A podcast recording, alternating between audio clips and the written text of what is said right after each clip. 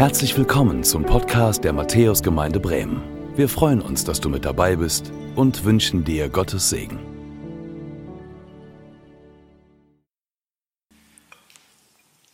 Gnade sei mit euch und Friede von dem, der da ist, der da war und der da kommt.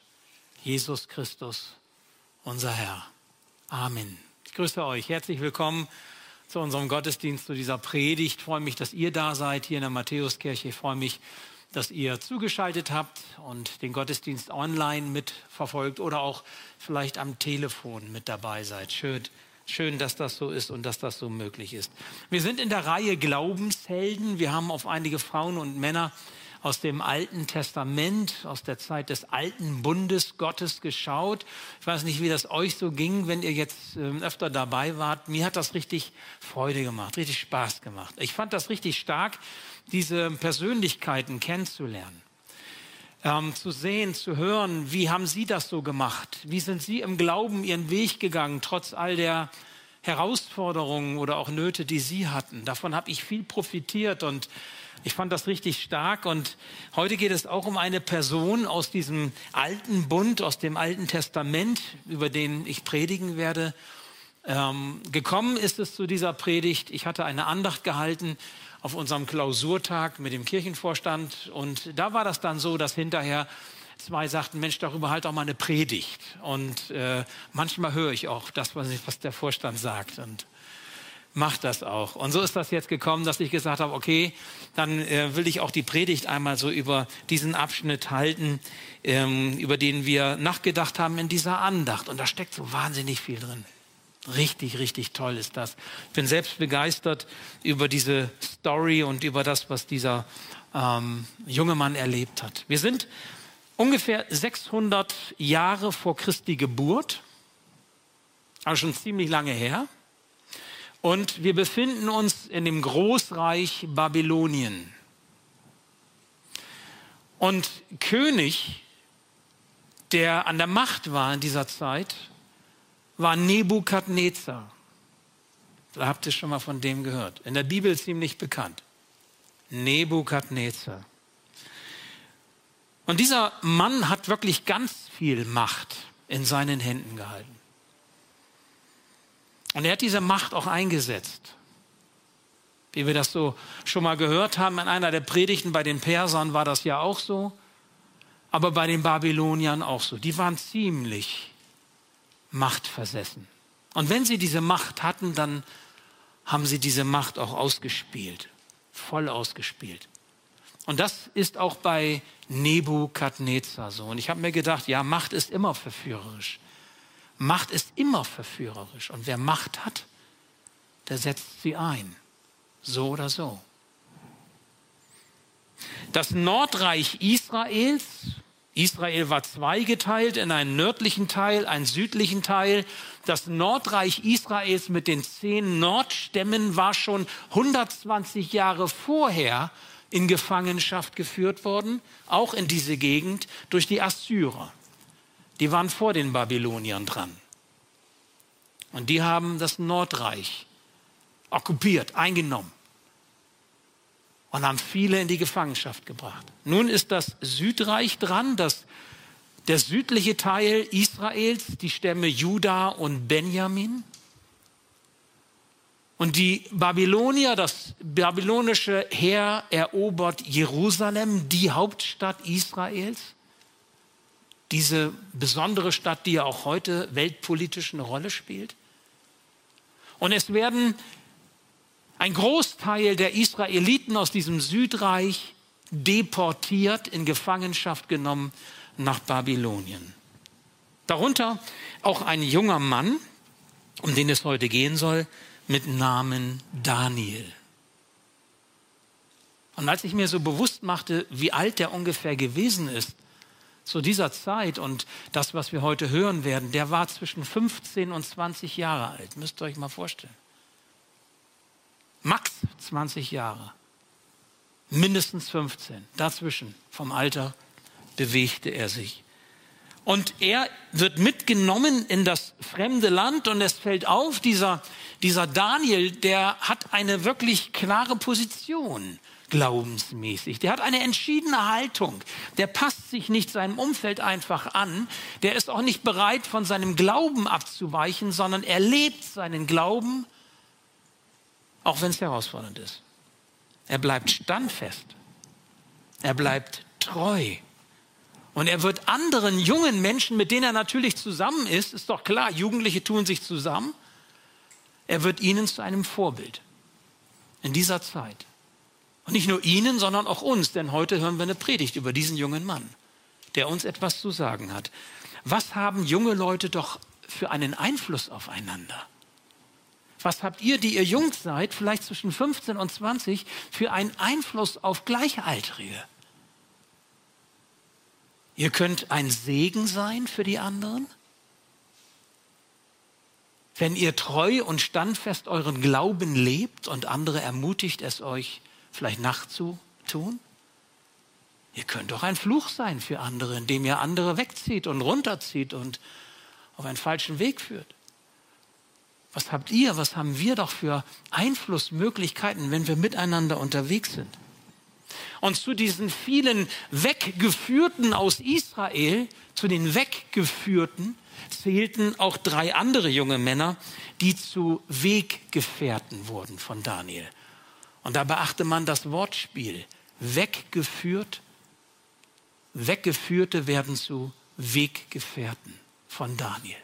Drei, mit denen er besonders sich zusammentat, sie hießen Hanania, Michael und Asaja. Und ohne diese drei, die waren richtig, ich sag mal, aufeinander bezogen. Die, Daniel hat gesagt, ich, ich möchte nichts ohne meine Freunde tun. Und wenn mich etwas bewegt und etwas beschäftigt oder ich eine Frage habe, dann möchte ich Sie um Rat bitten, dann möchte ich Sie mit einbeziehen. Ich möchte mit Ihnen zusammen einen Weg gehen. Die Freundschaft mit Ihnen gibt ihm Kraft, ermutigt ihn, Gott treu zu bleiben. Ist das nicht so? Auch das Wesen echter Freundschaft? Dass Freunde einander ermutigen, Gott treu zu bleiben? Macht das nicht christliche Freundschaft aus, dass wir einander wohltun und gut tun und helfen, dran zu bleiben an diesem Herrn, an den wir glauben, oder für uns als Christen dran zu bleiben an Jesus? Und so entschieden Daniel in seiner Haltung zum Gottesglauben auch ist, so loyal ist er auch seinen Oberen, seinen Vorgesetzten gegenüber. Und das fällt auf. Standfest, überzeugt, aber eben auch loyal. Er war bereit, sich unterzuordnen. Er war bereit, Dinge auch zu akzeptieren und anzunehmen. Er war kein Revoluzer, er kein Stänker, niemand, der versucht hat, immer gegen den Stachel zu lecken. Nein, er konnte sich ganz bereitwillig auch unterordnen und das bedeutete, er fand Gnade bei den Oberen mit denen er zu tun hatte. Und sie erkennen seine Gradlinigkeit, sie erkennen seine Ehrlichkeit, seine Authentizität, seine Echtheit und sie schätzen ihn, sein konstruktives, sein, sein hilfreiches Wesen und Handeln. Mit solchen Menschen ist man gerne zusammen, die positiv wirken, die konstruktiv wirken, die aber sich als ein Teil des Ganzen verstehen und mit denen man zusammen einen Weg gehen kann. Daniel ist ein Vorbild für uns, und es lohnt sich, wenn wir ihn einmal über die, Schaut über die Schulter schauen. Und ich tue das anhand dieses Textes, über den ich eben neulich mal nachdachte in einer Andacht. Und ich nehme euch mal mit. Es ist ein exemplarischer Text im Daniel-Buch, der uns wunderbar zeigt, was war das für eine Type, Daniel? Und was ist eigentlich das Vorbildhafte darin? Und als ich das, diesen Text das erste Mal vor vielen Jahren las und wir haben im Bibelstudien, im Bibel Live darüber das Daniel-Buch erarbeitet, da sprang mich dieser Text schon an und bewegt mich seitdem. Ähm, da steckt so viel Wunderbares drin und ich hoffe, da ist das eine oder andere auch für euch dabei. Ich lese uns den Text mal einmal vor. Das ist Daniel 2, die Verse 14 bis 24 nach der Übersetzung Neue Genfer. Da wandte sich Daniel mit einem Rat und Vorschlag an Ajoch, den Obersten der Leibwache des Königs, der ausgezogen war, um die Weisen von Babel zu töten. Und er fing an und sprach zu Ajoch, dem der König Vollmacht gegeben hatte, warum ist so ein strenges Urteil vom König ergangen? Und Arjoch teilte es Daniel mit. Da ging Daniel hinein und bat den König, um eine, ihm eine Frist zu geben, damit er die Deutung dem König sagen könne. Und Daniel ging heim und teilte es seinen Gefährten Hanania, Michael und Asaja mit, damit sie den Gott des Himmels um Gnade bäten wegen dieses Geheimnisses und Daniel und seine Gefährten nicht samt den anderen Weisen von Babel umkämen. Da wurde Daniel das Geheimnis durch ein Gesicht in der Nacht offenbart. Und Daniel lobte den Gott des Himmels, fing an und sprach, Gelobt sei der Name Gottes von Ewigkeit zu Ewigkeit, denn ihm gehören Weisheit und Stärke. Er ändert Zeit und Stunde, er setzt Könige ab und setzt Könige ein. Er gibt den Weisen ihre Weisheit und den Verständigen ihren Verstand. Er offenbart, was tief und verborgen ist. Er weiß, was in der Finsternis liegt und nur bei ihm ist das Licht. Ich danke dir und lobe dich, Gott meiner Väter, denn du hast mir Weisheit und Stärke verliehen und mich jetzt wissen lassen, was wir von dir erbeten haben. Denn du hast uns des Königs Sache kundgetan. Daraufhin ging Daniel hinein zu Ajoch, der vom König Befehl hatte, die Weisen von Babel umzubringen. Er trat ein und sprach zu ihm, du sollst die Weisen von Babel nicht umbringen, sondern führe mich hinein vor den König. Ich will dem König die Deutung sagen. Ich bete noch. Ja, lieber Herr, so rede du in unsere Herzen, in unser Leben hinein. Gib, dass wir das hören und wahrnehmen aufnehmen und annehmen, was du für uns bereithältst. Nimm du uns an deine Hand und führe uns deine Wege. Segne uns durch diese Predigt und durch diesen Gottesdienst. Amen. Okay, soweit dieser Text. Wir werden gleich diesen Text so abschnittsweise quasi mal so verfolgen und entlang gehen. Nebukadnezar, dieser mächtige König, er hat einen bewegenden und aufregenden Traum. Und wie das so ist, wenn man einen Traum hat, vielleicht hast du das auch schon mal gehabt, wo du merkst, das will dir auch irgendwas sagen, dann, dann gehst du dem nochmal nach und morgens überlegst du, wie war das? Nebukadnezar hat diesen Traum voll präsent. Und dieser Traum betrifft die die Weltgeschichte, wie sie weitergeht. Das ist von einem Standbild die Rede, da gehe ich heute nicht drauf ein. Ihr könnt das lesen, Daniel 1 und 2, hochinteressant, hochspannend, auch zur Deutung unserer gegenwärtigen Zeit. Gott offenbart hier den Vorhang zur Seite, macht er und zeigt uns einen Blick in die Zukunft. Und das hat Nebukadnezar gemerkt. Hier geht, hier geht was ab, etwas ganz Wichtiges. Und er will diesen Traum gedeutet wissen. Er weiß nicht, was er bedeutet. Jetzt ruft er all seine Traumdeuter zusammen, alle seine Gelehrten, die Priester, die Philosophen, die Theologen, ich weiß nicht, wie man sie alle nennen würde heute.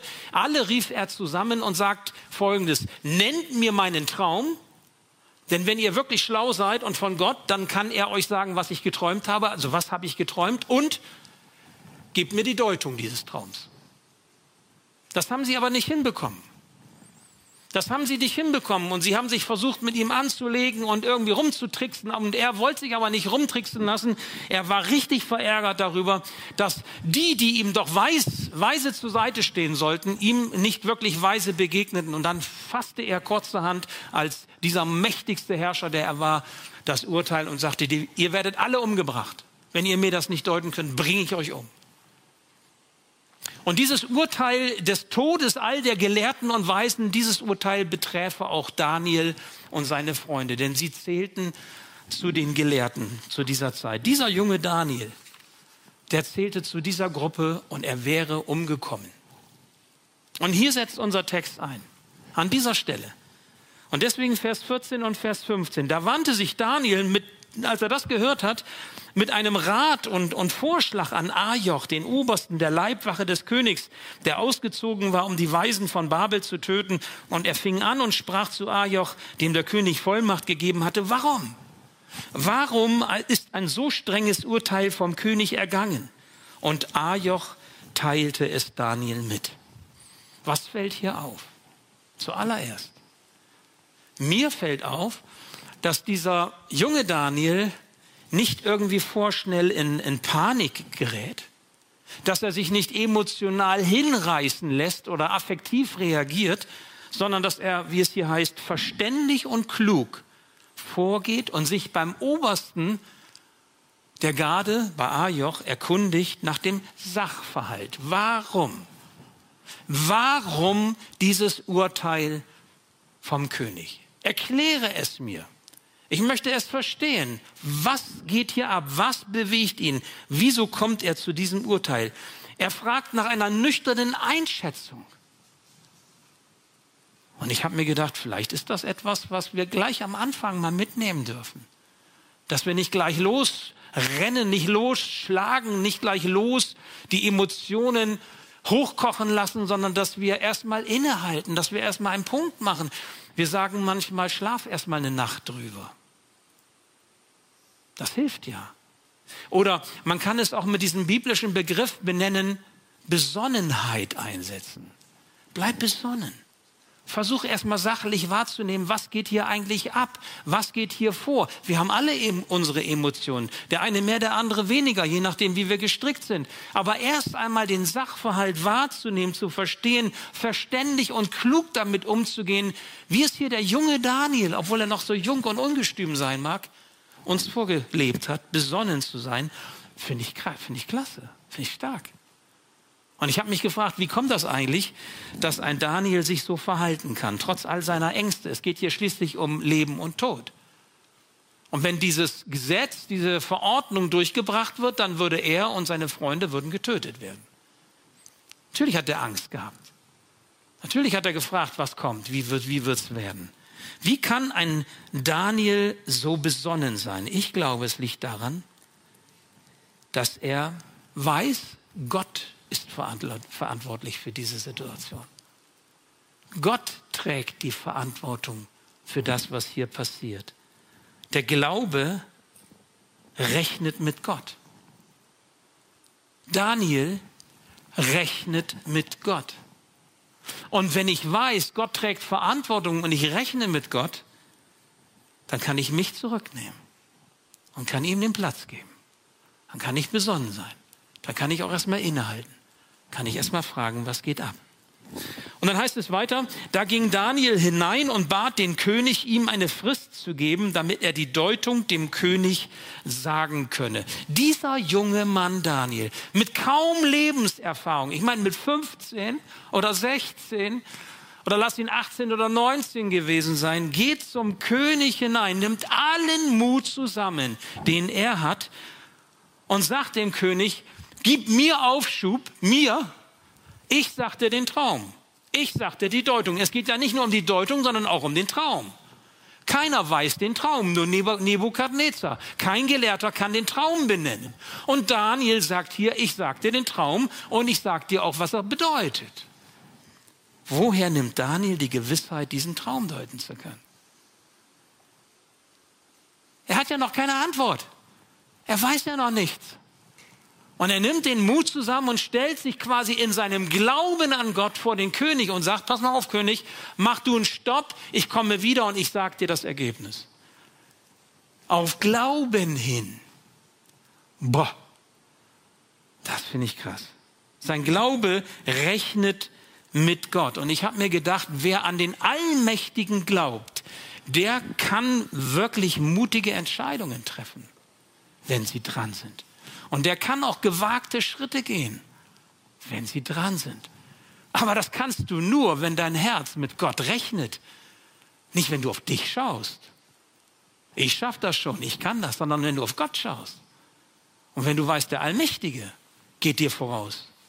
Und so steht Daniel vor diesem König. Und dann heißt es weiter, Vers 17 und 18, und Daniel ging heim und teilte es seinen Gefährten Hanania, Michael und Asaja mit, damit sie den Gott des Himmels um Gnade beten wegen dieses Geheimnisses, also des Traumes, was, welcher Traum das war und was, es, was er bedeutet.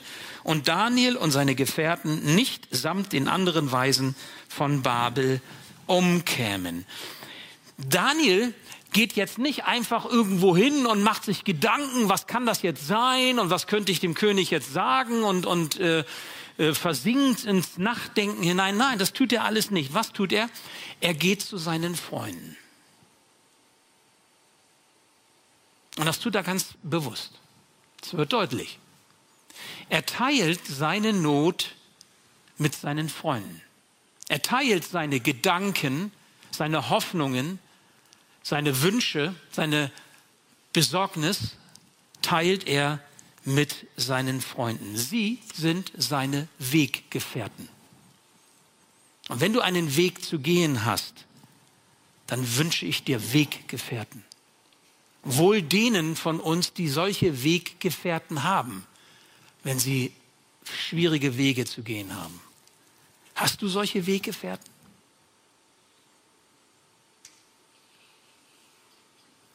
Wenn du solche Weggefährten nicht hast, möchte ich dich ermutigen, suche dir welche. Suche dir solche Weggefährten, die auch bereit sind, die Not mit dir zu teilen, deine Fragen zu teilen, deine Anliegen zu teilen. Investiere in die richtigen Freundschaften. Ich gebrauche ungern diese Wörter richtig und falsch, weil wer sagt, was richtig und was falsch ist, das ist ja auch immer ein bisschen individuell. Wer gibt da den Maßstab vor? Aber hier möchte ich das mal ganz klar so sagen. Investiere in die richtigen Freundschaften. Nämlich solche, die auch in schwierigen Zeiten, die du durchlebst, zu dir stehen und für dich da sind. Weil das sind die richtigen Freundschaften. Die anderen kannst du an der Stelle vergessen. Daniel hat drei Weggefährten und sie sind seine Freunde. Und sie sind für ihn da. Sie sind ja auch selber betroffen. Sie tragen das, was sie erleben, miteinander. Und noch etwas zeigt sich bei Daniel und seinen Freunden. Es bleibt ja nicht beim Austausch der Gedanken über diese Situation oder irgendwie, dass sie so überlegen, diskutieren und, und nachdenken. Nein, unser Text sagt ganz genau, Daniel sucht die Freunde auf, um mit ihnen zu beten. Um mit ihnen zu beten. Vielleicht hast du Freunde, mit denen kannst du reden, aber du hast keine Freunde, mit denen kannst du beten. Daniel braucht Freunde, mit denen er beten kann, weil er weiß, ohne Gott geht es jetzt nicht. Und zum Glück waren die Freunde auch so drauf und haben gesagt, jawohl. Und wenn einer nicht beten kann, dann ermutigt der andere ihn dazu. Und wenn man mehrere, wenn wir mehrere sind, dann hilft das. Dann zieht einer den anderen weiter und, und hoch. So ist das hier auch. Daniel sucht sie auf, weil er mit ihnen beten möchte. Wisst ihr was? Echte Freunde bilden eine betende Weggemeinschaft. Weggefährten sind solche, die eine Weggemeinschaft miteinander bilden. Und unter Gottgläubigen und Jesus-Nachfolgern ist das immer auch eine betende Weggemeinschaft. Eine geistlich geprägte Weggemeinschaft weiß, dass sich unsere Abhängigkeit von Gott im Gebet zeigt. Wir sind abhängig von Gott und deswegen müssen wir beten, gemeinsam unsere Herzen für ihn öffnen. Solche Freunde teilen das Leben miteinander und bringen ihre Anliegen gemeinsam vor Gott. Bei ihm suchen sie nach Antworten. Ihn bitten sie ganz konkret um Eingreifen, um konkretes Eingreifen. Und sie rechnen fest mit ihm. Und wie gesagt, einer ermutigt und stützt den anderen dabei. Und zugleich zeigt sich hier bei Daniel auch, was sie beten. Wofür beten sie? Klar, sie beten darum, Herr, bewahre uns. Daniel betet darum, bewahre mich, bewahre meine Freunde. Aber sie sagen nicht, wir beten nur für uns sondern da heißt es ja in unserem Text hier, samt den anderen Weisen von Babel. Sie tun Fürbitte für die anderen. Nicht nur für sich beten sie, sondern sie beten auch für die anderen. Egal was die glauben, egal was das für Leute sind, egal wie die leben, betest du auch für die, mit denen du sonst nichts zu tun hast. Vielleicht sogar für die, die sich von dir unterscheiden oder von denen du dich unterscheidest, mit denen du gar nicht so sonst zusammenkommst. Übst du Fürbitte für die anderen? Daniel macht es uns vor mit seinen Freunden. Sie beten ganz bewusst für die Theologen, für die Berater, für die Ratgeber, für die äh, Traumdeuter um Nebukadnezar herum. Sie üben Fürbitte. Und ich fühlte mich erinnert, als ich diese, diese Dinge mir so klar machte, dass ja kurze Zeit später bei dem Propheten Jeremia, der übrigens auch in dieser Region weggeführt war, deportiert war, dass Gott durch diesen Propheten Jeremia einmal Folgendes sagte, Jeremia 29, Vers 7, etwas später nach Daniel. Da heißt es, suchet der Stadt Bestes, dahin ich euch weg habe wegführen lassen, also deportiert habe lassen, und betet für sie, für diese Stadt zum Herrn, denn wenn ihr es wohl geht, so geht's auch euch wohl. Klasse. Das nimmt Daniel hier vorweg. Der kennt diesen Vers noch gar nicht. Der kennt Jeremia noch nicht, aber er nimmt quasi vorweg, was etwas später der Prophet Daniel uns so ein Stammbuch schreibt. Betet für die Stadt, betet für die Menschen. Denn wenn ihr für die Stadt und für die Menschen betet und Gott konkret bittet, dann geht es auch euch gut. Dann habt ihr was davon. Dann werdet ihr gesegnet dadurch. Daniel rechnet mit Gott und er vertraut auf sein Eingreifen. Er macht sich ganz abhängig von ihm und er stellt alles eigene hinten an. Ja, was sollte er auch sonst tun? In so einer Situation, wo es um Leben und Tod geht, was anderes hatte er letztendlich auch nicht. Ja, was kannst du denn tun in Zeiten großer Not? Was hast du denn, wenn du feststellst, du kannst es nicht kontrollieren? Hast vielleicht mit einer Krankheit zu tun, die du nicht abschütteln kannst. Hast vielleicht irgendwelche anderen zwischenmenschlichen Beziehungsprobleme, die du nicht einfach so verändern kannst. Lebst in einer Welt, wo das Klima drauf und, rauf und runter geht, wo Kriege sind, wo Ungerechtigkeiten passieren. Was hast du denn in der Hand? Was kannst du denn verändern?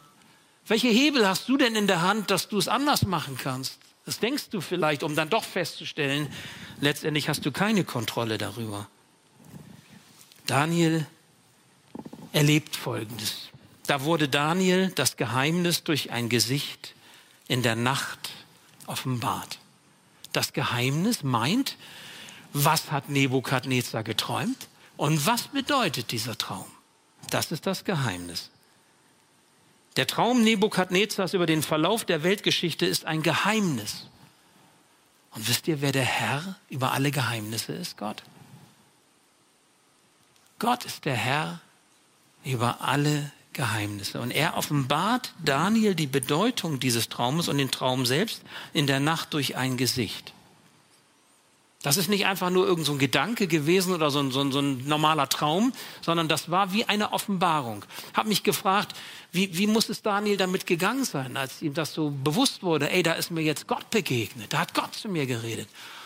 Was muss das für eine Emotion gewesen sein, für ein Zustand gewesen sein, den, den Daniel da erlebte, wenn Gott so in dieser Weise zu ihm spricht? Und ich kann mir vorstellen, dass auch hier heute in der Kirche oder am Bildschirm der eine oder andere, die eine oder andere ist, die sagt, ey, ich möchte Gottes Reden auch mal so hören. Ich habe auch Fragen, ich habe auch meine Anliegen und ich, ich weiß nicht, was ist die Antwort? Was ist, wie ist die Lösung dieses Geheimnisses?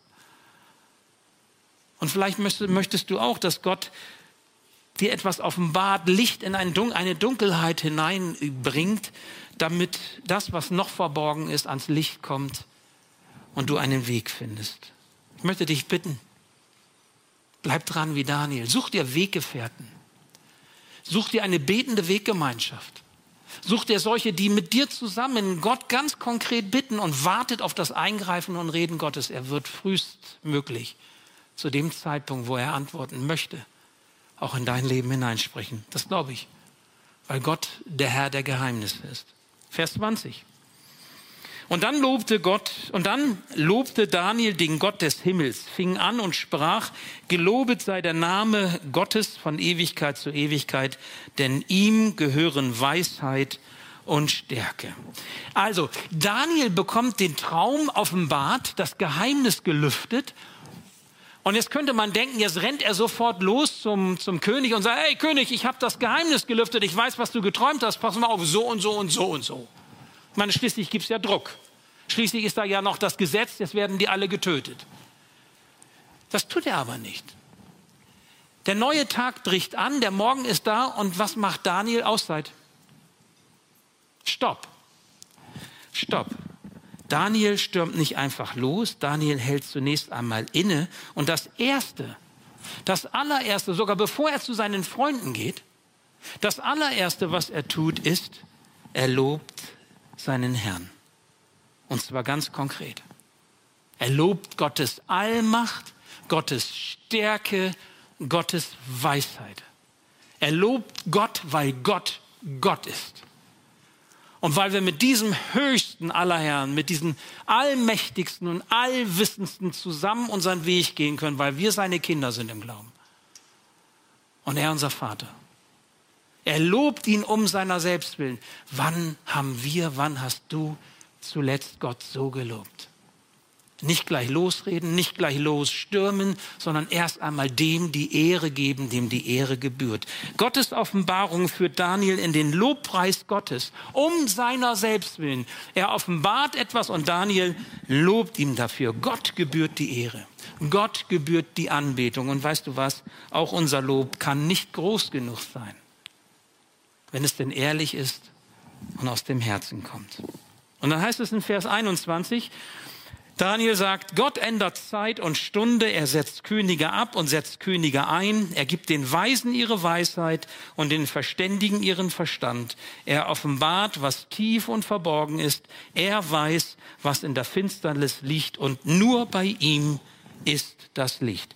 Daniel bekommt trotz seines, junges, seines jungen Alters wirklich Weisheit geschenkt. Weisheit, die seinesgleichen sucht. Manch älterer denkt vielleicht, nee, so weise kann ein 15, 16 oder 17-Jähriger noch nicht sein. Vielleicht denkt man an seine eigenen Kinder, ich weiß das nicht. Glaubt ihr, dass junge Menschen weise sein können? Ja, wahrscheinlich, ne? Also ihr Jüngeren würdet sagen, klar. Ich habe die Frage auch im Senior-Gottesdienst gestellt, da war so ein bisschen, die Blicke waren so ein bisschen. Da habe ich dann aber andersrum gesagt, ich sage mal, nur älter zu werden bedeutet ja auch nicht weiser zu werden, oder? Also Alter schützt vor Torheit nicht. Ist auch ein, eine Redewendung.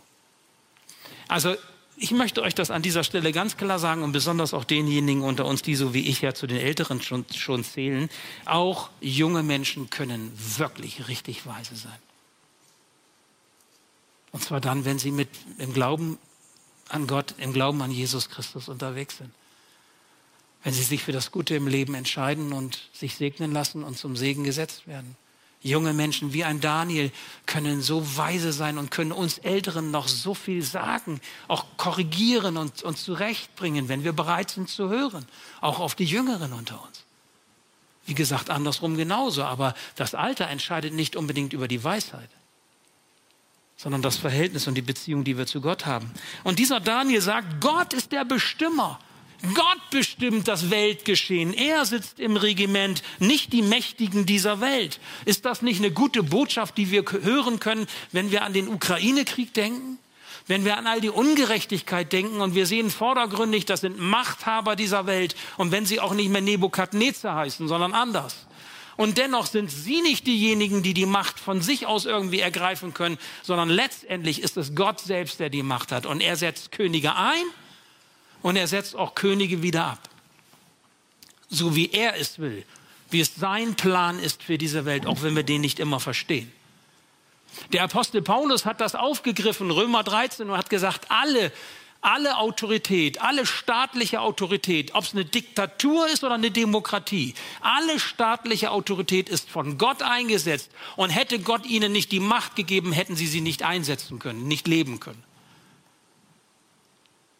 ist die Frage, ob wir das glauben wollen. Das fällt nicht leicht. Mir fällt das nicht leicht. In der Geschichte gibt es genügend Beispiele, auch in, unserem Deutsch, in unserer deutschen Geschichte, wie, wie schlimm das ja ist, wie Macht missbraucht werden kann, wenn man an den, den äh, millionenfachen Mord der jüdischen Mitbürger denkt und all das. Können wir uns ja nur schämen. Und das kann man überhaupt nicht. Und wenn wir an den Krieg jetzt denken in der Ukraine, da kommen wir ja gar nicht mit klar, gedanklich irgendwie. Und dennoch, Daniel glaubt es. Gott sitzt im Regiment. Und er hat die Kontrolle, wenn wir sie auch nicht haben. Auch wenn er manches zulässt, was wir nicht verstehen. Weltpolitisch bis hin in unsere kleine Welt hinein, wo Dinge passieren und wir sagen, und was nun? Das kann bis hin zum Tod gehen und wir sagen, was nun? Wir haben nicht die Kontrolle. Und Gott hat einen Weg mit uns, aber er sitzt im Regiment. Daniel glaubt das. Und er hat nicht mehr in der Hand, als wir in der Hand haben können. Er war auch mit dem Tode bedroht. Und er glaubt es und hält daran fest. Wie weit, das möchte ich dich fragen, wie weit reicht dein Gottvertrauen, wenn die Wellen über dich hinüberschlagen? Wie weit reicht dein Gottglaube, wenn es schwer wird und wenn du herausgefordert bist? Wie weit geht dein Glaube? Geht er dann auch in diese Zeiten hinein? Oder legst du den vorher ab? Daniel bekennt, Gott gibt Weisheit und Verstand. Und ohne sein Wirken, das hat, glaube ich, Daniel verstanden, ohne sein Wirken bleiben wir immer in den rein menschlichen Möglichkeiten, solange wir die Kontrolle meinen haben zu müssen. Und damit bleiben wir unter den Möglichkeiten, die wir als Gotteskinder haben. Denn wir haben einen allmächtigen, allwissenden und allgegenwärtigen Gott an unserer Seite. Und wenn es Geheimnisse gibt, und die gibt es bei dir und bei mir, Fragen, die wir haben, wo wir Dinge nicht verstehen. Wenn es Geheimnisse gibt, hinter die wir nicht alleine kommen können, dann ist, ist dieser allmächtige Gott der Bibel, der Licht in das Dunkel sendet. Das bekennt ein Daniel. Wir singen solche Lieder. Vater des Lichts. Und ich weiß nicht, wie die Titel alle heißen wo wir das Licht Gottes besingen, das in die Dunkelheit hineinscheint. Daniel hat es bekannt als junger Mann. Du bringst das Licht in die Finsternis. Du gibst Verstand den Verständigen, Weisheit den Weisenden. Du hast die Macht und setzt ein und setzt ab. Krass. Und dann Vers 23. Ich danke dir und lobe dich, Gott meiner Väter, denn du hast mir Weisheit und Stärke verliehen und mich jetzt wissen lassen, was wir von dir erbeten haben. Denn du hast uns des Königs Sache kundgetan. Und so kann Daniel nicht anders als Gott noch einmal danken. Noch einmal zu loben. Also das ist die, die, die zweite Lobpreissession, die er hier führt. Also das, sein Lob geht wieder in Richtung Gottes, aber jetzt kommt ein Gedanke dazu. Er sagt, ich danke dir und lobe dich, du Gott meiner Väter. Aha, aha. So, das heißt, es gibt da einige vor mir, die haben auch schon Gebetserhörung erlebt und Gott gebeten. Die haben auch schon geglaubt in schwierigen Zeiten und mussten sich bewähren vor mir. Es gibt schon in deiner Familie vielleicht Eltern, Großeltern, Urgroßeltern und davor auch noch andere und in der Kirchengeschichte auch noch andere und sogar in der vorchristlichen Zeit, wo wir gerade sind, andere, die auch schon geglaubt haben. Ist das nicht ermutigend? Die auch erlebt haben, wie Gott Wort hält, wie Gott eingreift, wie oft Gott Verlass ist. Das ist eine Ermutigung, wenn wir uns daran halten. Und bei Daniel sehen wir, jede Gebetserhörung führt zum Lob Gottes oder sie bleibt undankbar. Jede Gebetserhörung führt in das Lob Gottes oder sie bleibt undankbar. Vergiss es niemals, Gott deinen Dank zu sagen. Es gibt keine Kleinigkeit, die nicht groß genug wäre, Gott dafür zu danken.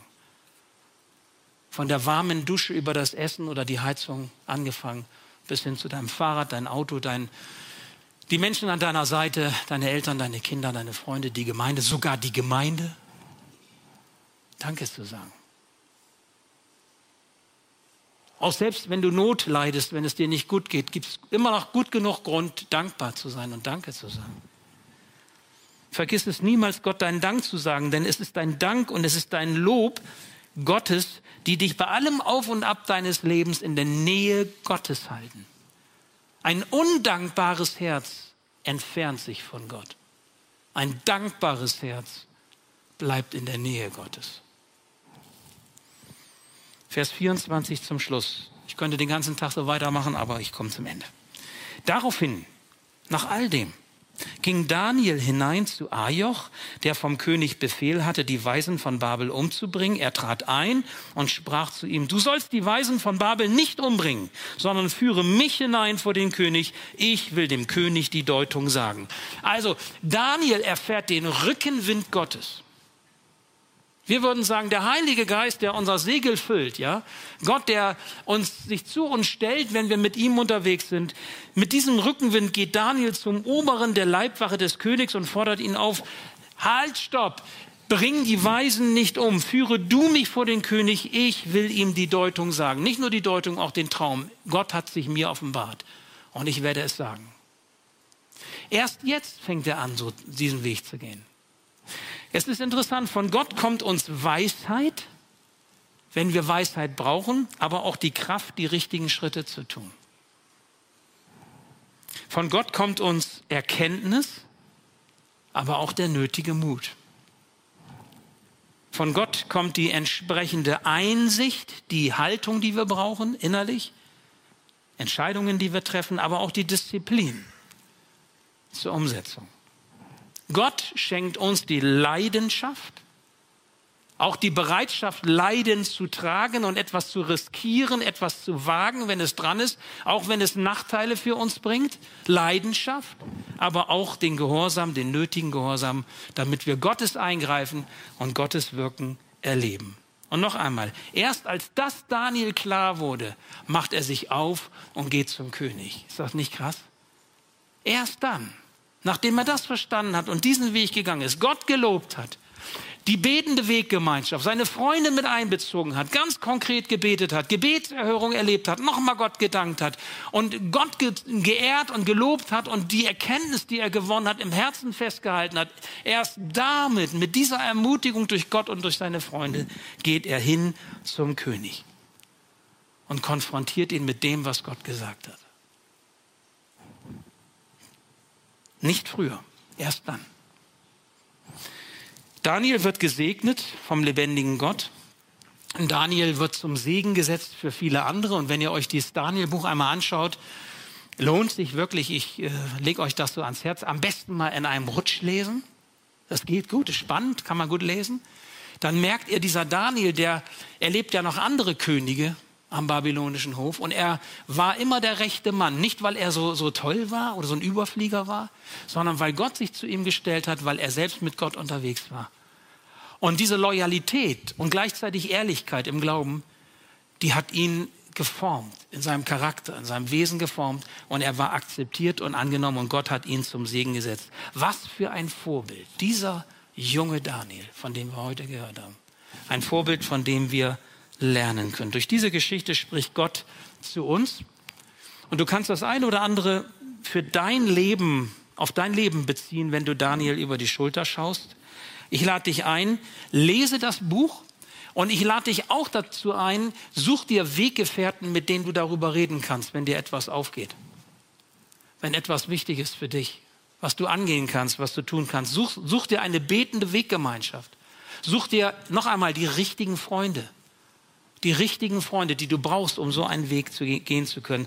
Und einen letzten Hinweis und einen letzten Wunsch, den ich habe, falls es dir eine Hilfe ist. Schau dir das Kleingruppenmaterial auf der Homepage der Gemeinde zu dieser Predigt an. Du kannst das nochmal nacharbeiten. Du kannst auch im Hauskreis oder in einer Kleingruppe das noch einmal vertiefen. Dann hast du echten Gewinn und dann kannst du etwas mitnehmen, ganz konkret für dein Leben. Ich möchte noch beten.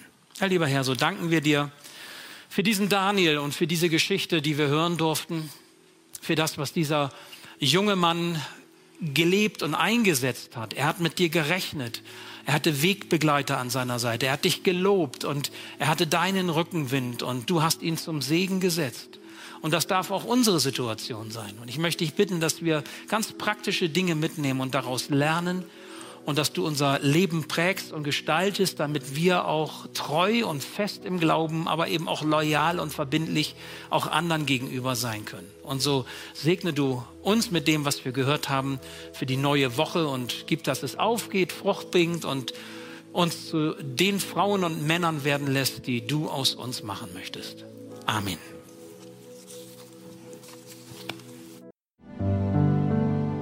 Danke fürs Zuhören. Wir hoffen, dass du heute inspiriert und ermutigt wurdest durch Gottes lebendiges Wort. Unser Gebet ist, dass es viel Frucht bringt. Weitere Infos findest du unter www.matthäus.net.